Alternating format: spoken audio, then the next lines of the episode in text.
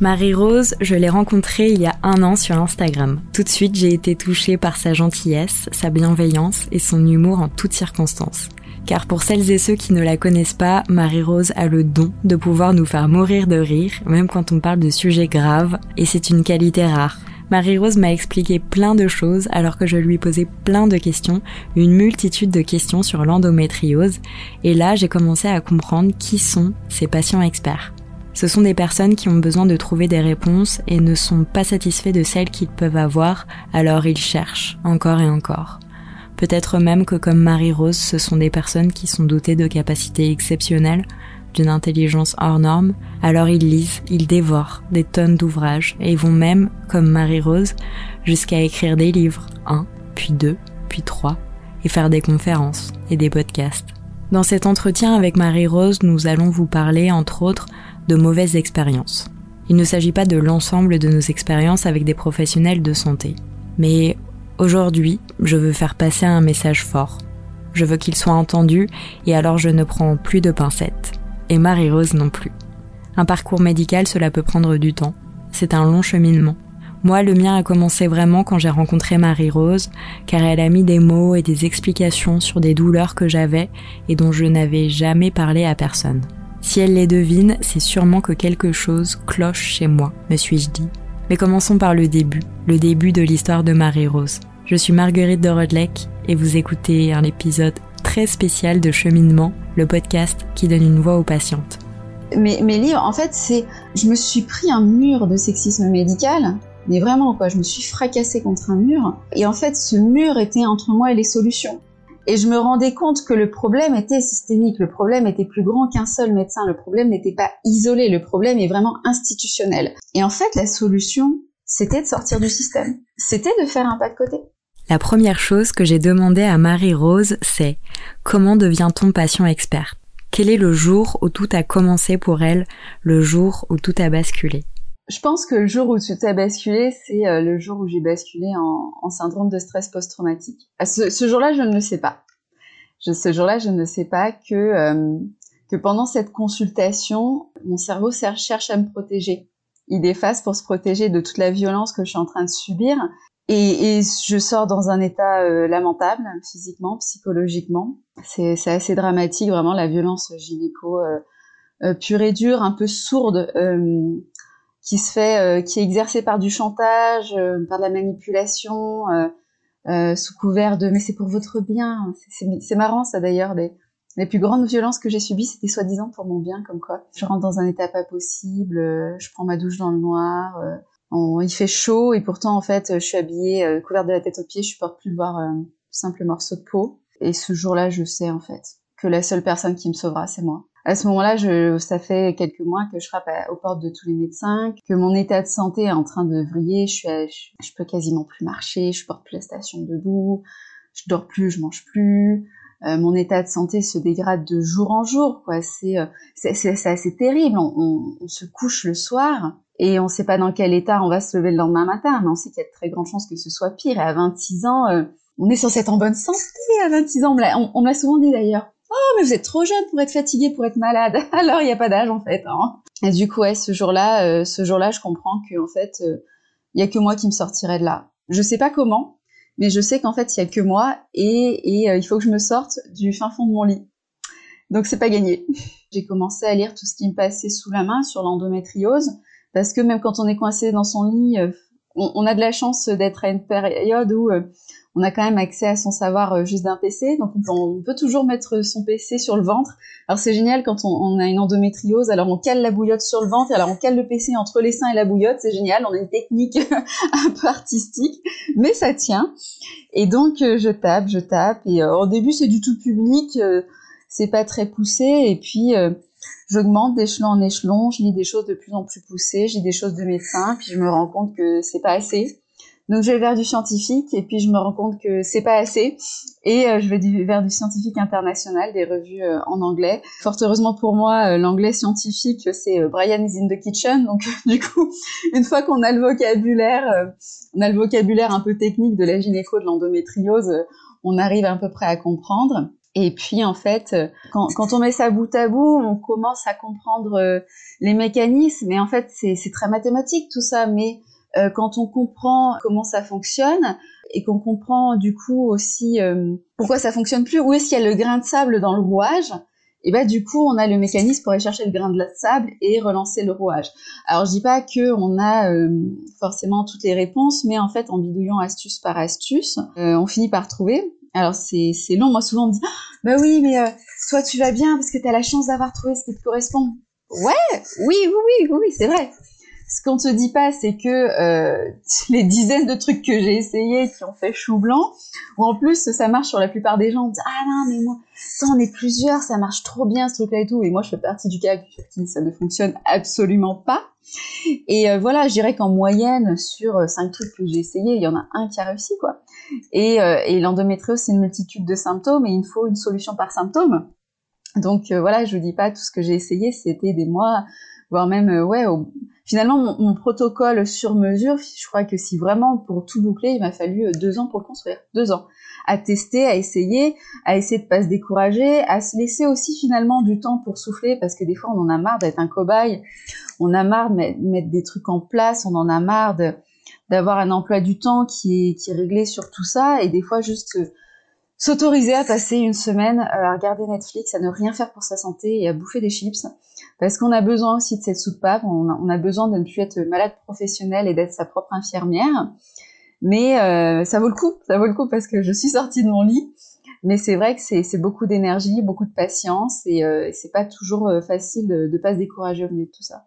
Parfois on a mal, très mal, mais on résiste. Mais à quel moment Marie-Rose s'est-elle dit que ces douleurs, elle allait plus jamais juste les subir, mais essayer de les comprendre? Alors, ça, s'est fait un peu en deux phases. Dans la première phase, j'ai arrêté ma pilule.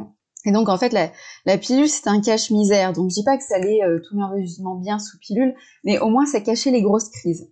Donc euh, du coup, je me suis remis à faire des grosses crises, mais vraiment euh, à finir sur le carrelage, la, la cata. Et là, je commence à m'inquiéter parce que je commence ma vie professionnelle. Et moi, je me dis, mais euh, je peux pas euh, être malade une fois par mois, en fait. Ça va juste pas être possible. En plus, à l'époque, euh, je visais, je visais la magistrature. je me dis, ouais, super. Une crise, elle tombe un jour d'audience. Je fais comment Je dis à l'avocat entre deux vomissements, non, mais continuez, je vous écoute, pas de souci. ou enfin, c'était juste pas possible. Donc, je vais un petit peu frapper aux portes des médecins et j'ai le droit à, oh non non, mais c'est rien, prenez un Advil. Alors super, donc euh, j'ai fini par leur dire un jour euh, quand même quand vraiment ça allait plus, euh, non mais vous êtes gentil mais votre adil en fait ça me fait juste un truc en plus à vos Voilà, c'est tout. Mais mais voilà, moi j'ai à côté de ça, je préparais le concours de la magistrature, je travaillais à côté parce que fallait bien la financer la prépa. j'avais autre chose à faire que de courir après les médecins et essayer de leur convaincre qu'il fallait qu'ils fassent leur travail. Et accessoirement à cette époque-là, je gagnais quasiment rien. Moi, payer des gens pour me dire que je suis folle, je suis pas maso. Je veux dire, à la limite que vous allez voir une maîtresse SM pour prendre des coups, ok, mais c'est pour ça que vous signez. Euh, moi, j'allais pour trouver une solution, pas pour prendre des, des insultes ou euh, parce que oui, des fois quand même, excusez-moi, mais si euh, la violence verbale qu'on entend, c'est ni plus ni moins que des insultes. c'est nous rabaisser, c'est nous déconsidérer ou, ou, avoir carrément des gestes violents. Donc moi, j'allais pas payer pour ça. J'avais autre chose à faire. J'avais ni le temps ni l'argent. Donc je me suis dit, euh, je me débrouille toute seule. Je sais pas comment, mais je me débrouillerai toute seule. Ça, ça a été la première phase qui finalement s'est euh, terminée par un découragement, euh, une désillusion. Et la deuxième phase, en fait, ce qui s'est passé, c'est que j'ai un kyste ovarien qui a rompu. Très certainement un kyste fonctionnel. Et en fait, les kystes fonctionnels, ça va de pair avec une décharge d'œstrogène, genre méga décharge d'œstrogène. Et donc en fait, comme c'est une maladie œstrogène dépendante, ça fait flamber la maladie d'un coup. C'est vraiment un feu de graisse, quoi. C'est vous prenez une friteuse et vous jetez une allumette dedans et et donc là c'est cata. C'est finalement j'ai pas vraiment de nouvelles douleurs. C'est juste qu'en fait là elles deviennent quotidiennes, elles deviennent ingérables. Moi c'en est au stade où euh, prendre le métro, euh, 10 minutes de métro et les vibrations, je supporte pas. Je suis, en sueur, je suis à deux doigts de vomir tellement c'est c'est douloureux quoi. Et donc là j'ai pas le choix en fait. Et, euh, et, je décide donc que les médecins ne l'auront pas non plus, parce qu'en fait, tant qu'ils ne posent pas de diagnostic, moi, je n'ai pas de traitement. Moi, je vais pas retourner vivre chez ma mère et plaquer toute ma vie à 26 ans, parce qu'il n'y a pas un médecin qui veut se bouger pour trouver le diagnostic. À un moment, c'est stop, en fait. Et donc, je me traîne littéralement plié en deux, parce que à l'époque, je boitais tellement je souffrais. J'avais la nausée pour un oui, pour un non, donc en fait, j'avais toujours un, un sac plastique dans mon sac à main, En fait, je prenais le RER, roulé en boule. En fait, je, dormais dans les salles d'attente sur mon sac à main et j'avais toujours un sac plastique au cas où je finisse par vraiment vomir sous l'effet de la douleur. Et donc je me traîne comme ça de médecin en médecin. Et là, euh, et là je découvre un univers mais complètement délirant. Quoi. Je tombe des nues, mais genre vraiment. Enfin, euh, déjà pour moi la médecine, c'était euh, mon oncle médecin de campagne qui qui fait des tarifs sociaux, qui se tue à la tâche, ou le docteur Mamour dans Grey's Anatomy. Quoi, j'avais une, image assez glossy glossy du médecin. Et là, je tombe mais sur sur le pays de la bêtise humaine c'est un manque de réflexion qui, qui confine à, la misère intellectuelle. Euh, on tombe sur des médecins, euh, qui, euh, des gens qui sont formés au QCM. Il faut que ça rentre dans une case. Et il faut cocher des cases et, des cases qui sont imprégnées de clichés. Je vais pas redire tout ce que Martin Winkler a, écrit dans, dans Les Brutons Blancs, mais c'est des clichés du genre si vous êtes homosexuel, vous avez forcément le sida. Si vous vous plaignez de maux de ventre, c'est forcément le sida. Si vous êtes homosexuel, vous n'avez pas le droit d'avoir une bonne crise d'appendicite comme euh, comme tout à chacun. Et donc je découvre un monde mais euh, euh, qui, qui, est assez effrayant et moi je viens d'un monde de juristes, de gens habitués à faire des dissertations où où on prend le temps de réfléchir, où on a une rigueur scientifique, il faut que tout ce qu'on avance soit prouvé, où il faut que, que où il n'y a pas forcément de mauvaise réponse du moment qu'on est capable de la justifier, d'argumenter. Et, là, je tombe sur des médecins où le niveau est tel que en fait, euh, on part du principe que mes douleurs viennent d'un problème de féminité ou de quelque chose comme ça, parce qu'à l'époque, je, suis quelqu'un de très girly, je trouve en tailleur, toujours en talons, j'adore des, j'ai des collections infinies de robes, donc si vraiment on devait définir la, féminité par ça, ce qui serait stupide en soi, mais euh, non, mais si, c'est qu'à cette époque-là, euh, je souffrais énormément. Donc j'allais en vieux jean avec une vieille paire de chaussures de marche avec des bons vieux crampons. Et donc en fait, ils levaient le nez euh, de leur PC pour se dire bon, elle n'est pas habillée de manière féminine, elle a un problème avec sa féminité, ses maux de ventre viennent de là. Euh, ça c'est parce que Freud et Lacan ont beaucoup trop pris en France. Non mais c'est cette vision de l'endométriose, c'est très français, hein, c'est très lié à la psychanalyse qui a moins pris dans d'autres pays. Donc on, a des clichés autour de l'endométriose dans d'autres pays, mais, mais d'autres clichés, puisque forcément les mythes et les clichés sont culturels. Donc quand vous basculez d'une culture à l'autre, euh, on change de cliché. Et donc je me suis retrouvée, pour vous dire l'étendue de, de, de, la bêtise humaine, à préparer mes rendez-vous. Donc je n'avais pas de force pour tenir debout, je n'avais pas de force pour cuisiner. Mais je me retrouvais à passer une demi-heure avant chaque rendez-vous devant ma penderie pour trouver une tenue suffisamment féminine, mais pas trop parce que entre le diagnostic d'hystérie, quand vous n'avez pas le diagnostic d'hystérie en tant que femme, vous avez le diagnostic de nymphomanie. Donc il fallait pas que je sois trop sexy non plus. Donc des vêtements qui me faisaient un mal de chien parce que j'avais des douleurs neuropathiques qui faisaient que je ne supportais plus aucun contact sur mon ventre. Et donc voilà, je choisissais des tenues so girly, chose que je refuse de faire pour un entretien d'embauche. Mais en fait, j'ai fini par comprendre que sans ça, je ne serais pas soignée. Donc comme ça, les médecins levaient le nez de leur PC vous voyez que j'étais suffisamment girly. Donc mes souffrances, mais pas trop quand même. Donc je n'étais pas nymphomane ni hystérique. Du coup, il voulait bien faire un effort pour euh, faire quelques examens. Selon Marie-Rose, le problème avec l'endométriose, c'est quoi? Comment on fait pour se faire soigner et s'extraire d'expériences malheureuses qu'on a parfois avec des professionnels de santé? Mes, mes livres, en fait, c'est... Je me suis pris un mur de sexisme médical mais vraiment quoi, je me suis fracassée contre un mur et en fait ce mur était entre moi et les solutions.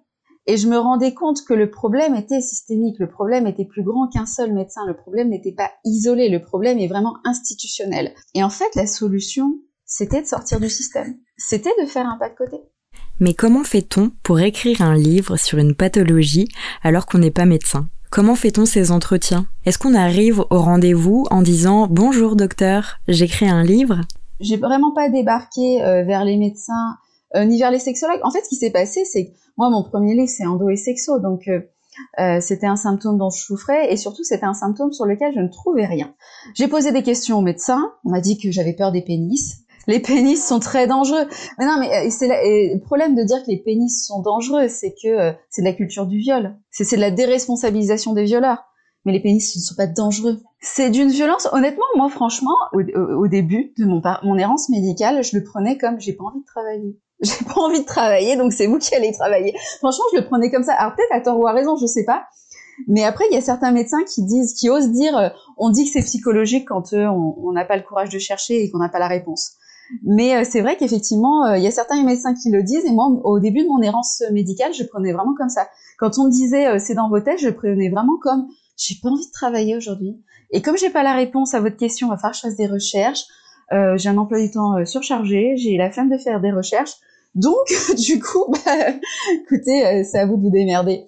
Je prenais vraiment comme ça. Alors, encore une fois, tu a raison, mais comme il y a quand même certains médecins qui osent dire, franchement, le c'est dans la tête, euh, c'est euh, c'est pour rediriger le patient vers la sortie, je pense qu'il y a un fond de vérité quand même. Un jour, je suis allée voir un médecin en lui disant que j'avais des douleurs très handicapantes pendant mes règles et en dehors, que j'étais gênée pendant les rapports, que j'avais des sautes d'humeur. Après un examen gynécologique, ce médecin m'a dit que je n'avais rien et m'a demandé si je ne voulais pas être malade, en fait. Est-ce que je vais être malade? Cette phrase me reste en tête tout depuis. Alors je demande à Marie-Rose si elle a déjà eu cette expérience, elle aussi mais ça, ça, ils expliquent un petit peu ce genre de choses dans, dans le livre noir de la gynécologie. C'est aussi des phrases qui sont faites en fait pour euh, créer euh, un déphasement, créer un état de tétanie dans notre cerveau en fait, et, et je, en jouant pas forcément sur la violence, mais sur l'absurdité. Et c'est très utilisé par les médecins et c'est très bien décrit, voilà, euh, par Mélanie Deschalotte dans le livre noir de la gynécologie. C'est que on va très souvent les médecins vont utiliser la technique de l'absurdité pour nous faire entrer dans un état de sidération ce qui fait qu'on se transforme en poupée de chiffon parce que notre cerveau euh, bug littéralement. Euh, c'est vraiment comme le PC quand il, il veut plus répondre. Et euh, comme ça, on devient des poupées de chiffon et on peut nous rediriger vers la sortie ou faire ce qu'on veut nous tranquillement. Et malheureusement, c'est c'est une violence gynécologique de base et c'est pas un hasard en fait si on nous sort ces phrases ahurissantes. À chaque fois, on se dit mais c'est pas possible qu'on m'ait sorti ça et tout. mais si, mais c'est pas un hasard. Les douleurs pendant les rapports avec une endométriose, on en entend souvent parler, mais c'est difficile de se livrer. Marie-Rose a dédié non pas un, mais deux livres sur le sujet. Voici comment cela s'est passé. Moi, en fait, voilà, j'ai ce symptôme de douleur pendant les rapports. J'en parle au médecin, on me sort des choses complètement délirantes. J'en parle aux sexologues et en fait, je me rends compte qu'ils sont formés à gérer les douleurs ou les problèmes sexuels liés à des problèmes psychiques, mais pas physiologiques, pathologiques. Ils savent pas gérer. J'ai le droit à respirer par le ventre. Alors, ça va me faire de mal, hein, tu vois, mais ça va pas résoudre le problème. Et d'ailleurs, il y a beaucoup de sexologues qui ont acheté mon livre. Je pense que c'est pas un hasard. Je pense qu'ils avaient conscience au fond d'eux que qu'ils avaient pas euh, les bonnes réponses. Et donc, en fait, je me rends compte que personne n'a la réponse. Et donc, en fait, bah, ça va être à moi de la trouver. Donc, je commence par tester des trucs sur moi. C'est un peu exploration, voilà. On teste ci, on teste ça. Euh, les accidents du travail en la matière, c'est assez marrant. Hein, voilà. J'ai un, excellent souvenir avec un lubrifiant chauffant que je ne testerai plus jamais, c'est horrible. Mais euh, voilà, donc on teste des trucs, euh, je me rends compte qu'il y a certaines choses qui marchent, d'autres qui marchent pas, je commence à comprendre certaines choses, euh, mais j'ai besoin, je voilà, je me rends compte que c'est des questions qui me sont souvent posées, c'est une conférence qui m'est souvent demandée, donc je me rends compte qu'il y a une vraie demande, mais donc je me décide à faire un livre pour diffuser au plus grand nombre et puis pour pouvoir développer chaque point. Euh, mais moi, j'ai besoin de m'appuyer sur des données scientifiques solides euh, pour montrer que c'est pas un effet psychosomatique qui fonctionne sur moi, ce qui aurait pu être le cas finalement, hein. euh, mais que c'est il y, a, vraiment une réalité physiologique, mécanique derrière qui, qui joue. Et donc, je mise tout sur un livre qui va être écrit par trois grands noms des médecins français de l'endométriose. On, nous promet ce livre, on l'attend en plus depuis un moment. Il y, a un grand effet d'annonce. On nous promet que ça va être le livre avec toutes nos réponses, euh, des médecins réputés et tout. Et en fait, euh, donc je commence ce livre, je l'ouvre en cherchant et tout. Euh, bon, déjà, je vois que sur le chapitre sexualité, il n'y a pas trop de choses et que c'est très cliché, très très freudien. Donc égoïstement, sur le moment, ça me rassure. Je me dis c'est bon, j'ai pas signé mon contrat d'édition pour rien. Sauf qu'en fait, ma petite joie égoïste va durer 2 minutes 30 je feuillette le bouquin et là je vois que c'est un ramassis de clichés, pas forcément scientifiques. Et en fait je panique tellement parce que j'ai donné des délais extrêmement courts euh, pour mon livre. Techniquement, un livre comme ça, ça met au moins un an à être écrit. Euh, je l'ai écrit en 4-5 mois. Je panique tellement en fait que j'ai un trou noir. Et en fait je me réveille de ce trou noir une demi-heure après, j'ai le PC sur les genoux et en fait j'ai commandé tous les livres en, anglais sur l'endométriose que je pouvais commander. J'ai commandé une dizaine de bouquins en catastrophe en me disant putain faut, faut que je trouve la solution, sinon jamais je rendrai mon livre à temps, ça va être la cata, ma maison d'édition va me tomber dessus, bref. Et donc je commence à feuilleter ces livres.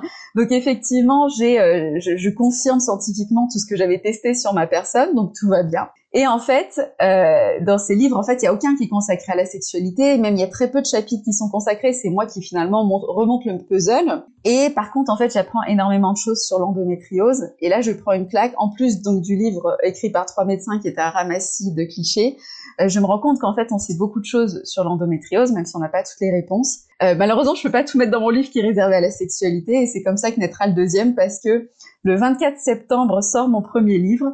Le 25 septembre je suis dans le bureau de mon éditrice, je lui explique ça, je lui dis je peux pas, ça sert à rien de garder toutes ces infos pour moi, il faut en faire un deuxième livre et c'est là que je signe mon deuxième contrat d'édition. Il y en a un troisième qui arrive, alors sortir un livre pendant le Covid, c'est une souffrance infinie. Déjà le, deuxième, il a fallu sortir euh, entre deux confinements, euh, le troisième là j'ai l'impression de, tirer sur les forceps depuis six mois comme une tarée, j'en peux plus. Mais j'ai tous ces messages de mes lecteurs euh, qui m'écrivent, qui me portent et qui me disent non ça sert à quelque chose et bon c'est pas grave, c'est fatigant, c'est usant, mais, euh, mais ça servira et c'est l'essentiel. On sait que l'endométriose ne se guérit pas. Mais est-ce que cela peut aider les endométriosiques de comprendre ce qu'il se passe dans leur corps? Est-ce que cela peut les soulager en quelque sorte? En fait, ce qu'il faut comprendre, et ça c'est ce que j'explique très souvent euh, aux gens, enfin aux malades, c'est que c'est très important de, de comprendre ce qui se passe dans son corps parce que la douleur, c'est une alarme. C'est une alarme qui va dire, c'est le corps qui dit, la partie inconsciente du corps qui dit euh, au conscient, euh, euh, j'ai fait tout ce que j'ai pu pour gérer de mon côté, parce que notre corps gère plein de choses sans qu'on s'en rende compte toute la journée. Je veux dire, quand, quand on, fait, on gratte un bouton qu'on infecte et, qu'il y a du pus et qu'on a envoyé des globules blancs pour aller soigner tout ça, voilà, il y a, y a plein de choses que notre corps gère comme ça, mais quand il va lancer une douleur, c'est pour dire, j'arrive pas à gérer tout seul. J'ai besoin d'une aide extérieure. Donc forcément, quand on entend une alarme, on s'inquiète forcément, c'est, on l'a tous fait. Euh, dire, quand on est au travail et qu'on entend l'alarme incendie se déclencher, on se dit bon, il y a de grandes chances que ce soit un exercice, mais on n'est quand même pas super serein. On se dit qu'on va peut-être pas mettre trop de temps à descendre les escaliers. Et donc euh, une douleur, c'est pareil. On se dit euh, bon, il y a un truc qui cloche. À quel point c'est inquiétant? Est-ce que ça veut dire qu'il fallait que j'aille jusqu'aux urgences? Est-ce que ça va passer? Est-ce que voilà Quand on sait d'où vient cette douleur, et eh ben tout de suite, ça va mieux. J'ai encore fait l'expérience il y a quelques jours. Euh, j'ai eu d'atroces douleurs. C'était pas forcément les pires que j'ai connus et de ce niveau-là, j'en ai déjà connu. Juste, ce jour-là, j'étais pas capable de comprendre d'où ça venait. Et ça m'a, du coup, hyper stressée. Ça, ça, a été une douleur fulgurante pendant 10 minutes. C'était, au final, c'était pas si terrible que ça. Mais de pas comprendre pendant 36 heures, j'étais, ah, bon sang, bonsoir, ça vient d'où ce truc? C'est un, truc qui est en train de couver, c'est quoi? Et quand j'ai enfin compris le truc, psychologiquement, ça allait beaucoup mieux, toute la tension est redescendue. Euh, donc oui, c'est très important de comprendre ce qui se passe dans son corps parce que la douleur va pas être moins violente, mais elle va être moins alarmante. Et ça, du coup, c'est toute cette fatigue, tout ce stress émotionnel qu'on s'enlève. Et quand déjà on souffre physiquement, on n'a pas besoin d'en rajouter une couche avec le psychique. Bah, c'est de la pédagogie en fait.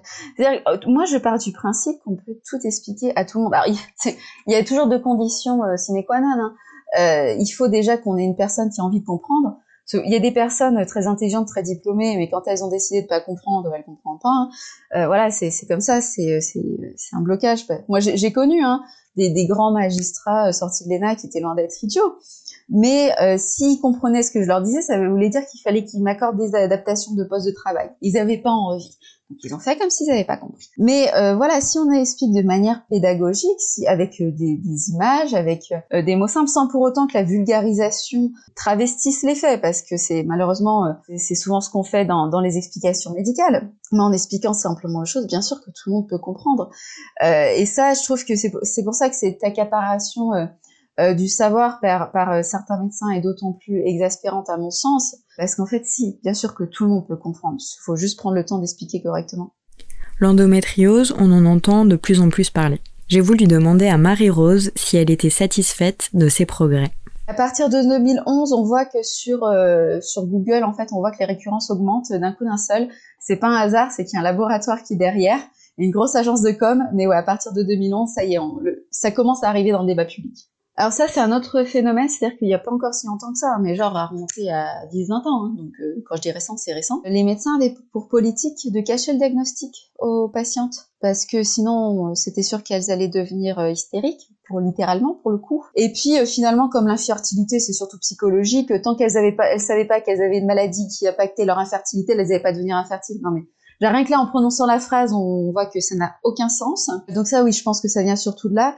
Euh, moi, là où je trouve que, que c'est génial, que les choses bougent, c'est que déjà très souvent, en fait, j'ai pas à définir ce qu'est l'endométriose. Alors, je dis pas que la personne en face de moi a une définition scientifique au top.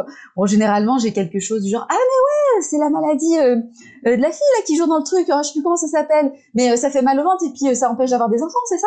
Bon, c'est pas très voilà c'est pas très très carré comme définition mais clairement les gens les gens voient de quoi on parle. Donc ça déjà c'est énorme. Et moi je sais que pour avoir échangé avec quelques personnes dans d'autres pays pendant, les recherches de, de mon deuxième livre on est super gâté en France pour ça. On est l'une des populations les plus averties hein. on, on se rend pas compte de la chance qu'on a. Et là où c'est génial c'est que moi je de plus en plus je suis contactée par des proches parce qu'il y a encore aussi euh, cette autocensure des femmes. Où on nous dit que c'est normal et puis il faut pas se plaindre parce que sinon euh, de toute façon on n'aura jamais accès au poste euh, important ou des choses comme ça. Et les proches, du coup, quand ils voient leurs amis souffrir, elles ont beau dire ah non c'est bon c'est normal tout va bien euh, eux ils me contactent en disant euh, moi j'y crois pas deux secondes.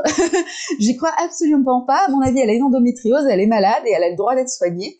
Et là on se dit waouh waouh. Dire qu'il y a encore quelques années les proches étaient oh c'est bon ça va arrête de te plaindre c'est qu'il y a eu un déclic quand même dans la société. Alors pas tout le monde pas partout on est d'accord mais il y a un changement qui est amorcé. Et après 3000 ans à nous, avoir, dire que c'est dans nos têtes, à nous avoir brûlé sur le bûcher, après nous dire qu'on était folle, après avoir essayé de nous soigner à coups d'électrochoc dans des asiles, c'est énorme ce déclic, c'est énorme, c'est génial.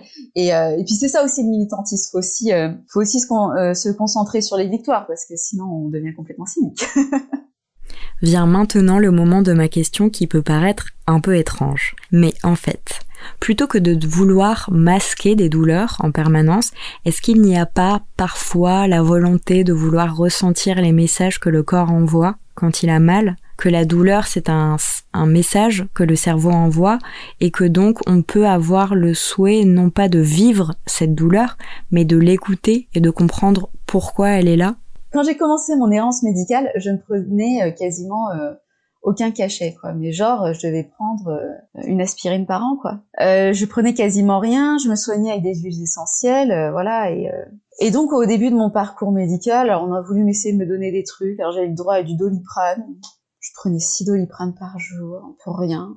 Par-ci, peut-être niquer mon foie, je sais pas. Donc je trouvais ça un peu idiot, surtout que ça me faisait rien. Puis un jour, je débarque chez un médecin et il me dit du coup euh, vous prenez euh, quelque chose et euh, et je dis je dis bah non parce que cette douleur elle est là pour dire quelque chose et j'aimerais bien comprendre d'où elle vient. Et c'est un médecin qui était très très intelligent, très à l'écoute, très humain. Et donc il était en train de taper un truc et il me regarde et je sens que ça fait un déclic en, lui ce que je lui dis. Et il me dit oui, oui je comprends c'est vrai.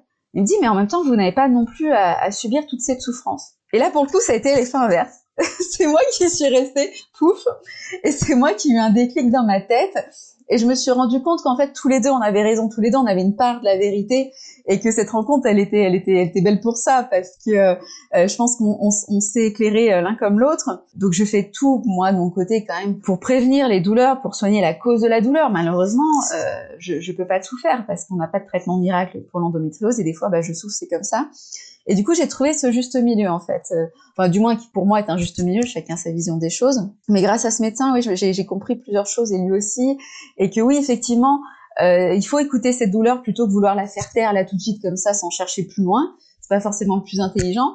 Mais en même temps, quand on sait euh, d'où elle vient et que on n'a pas de réponse, euh, c'est peut-être pas forcément non plus indispensable de mourir en martyr sur son carrelage. Je veux dire, je veux pas être canonisé euh, parce que euh, j'aurais enduré une crise sur mon carrelage. Non, mais c'est vrai que cette conversation entre lui et moi, elle était très enrichissante parce que du coup, ça m'a permis de voir le problème sous différents angles.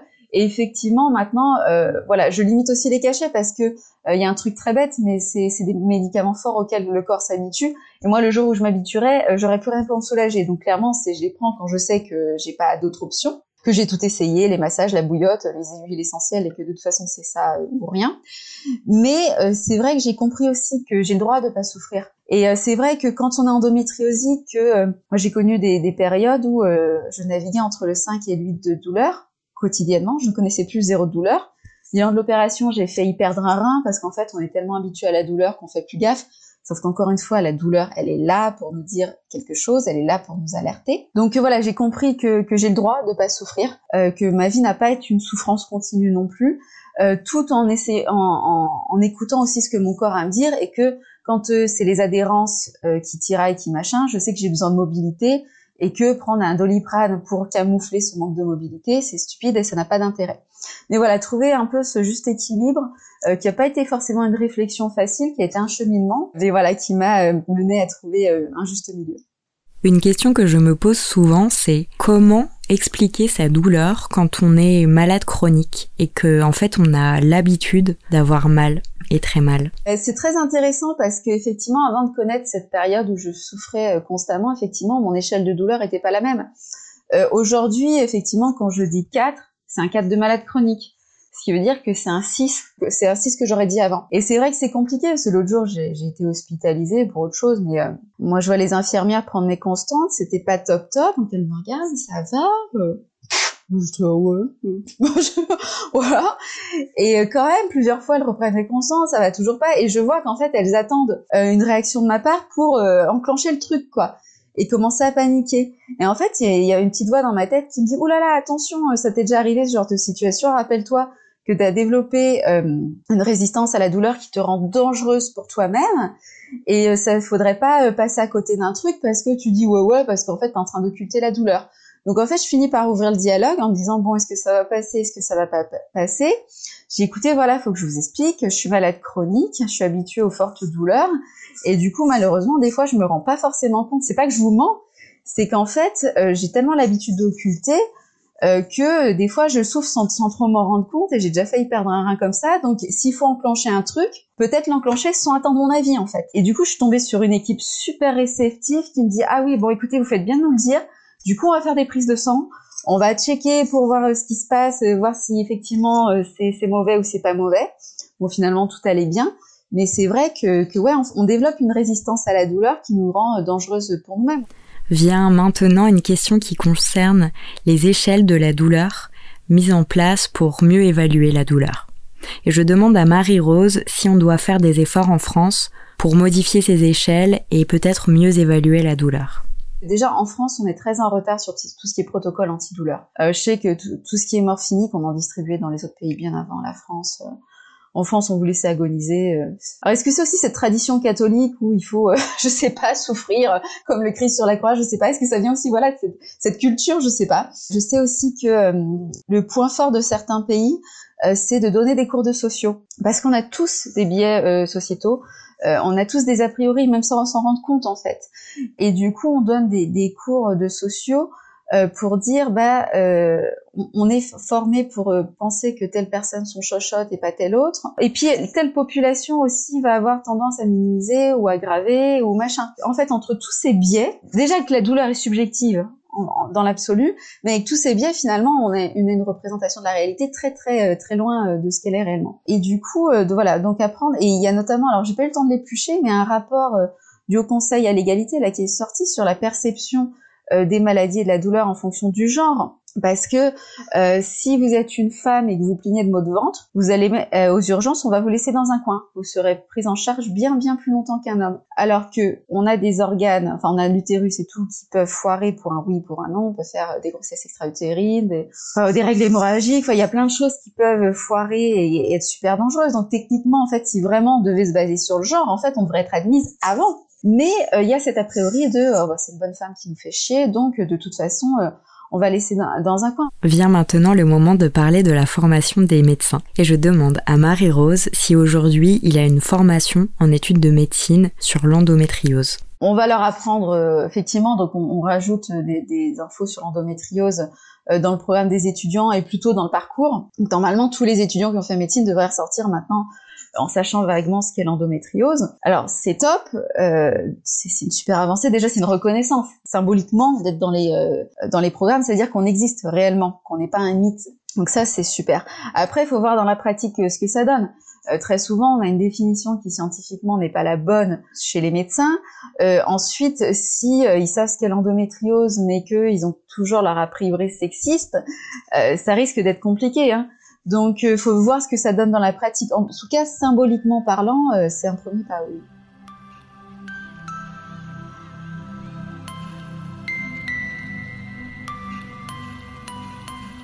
Vous venez d'écouter le 17e épisode de Cheminement, le podcast qui donne une voix aux patientes. Si cet épisode vous a plu, abonnez-vous à votre plateforme d'écoute préférée et laissez-nous des commentaires. Ce podcast est réalisé avec le soutien de Sunap, l'application communautaire d'échange entre personnes malades. Merci à Clément et son équipe pour leur confiance. Quant à moi, je vous dis à très bientôt pour un nouvel épisode.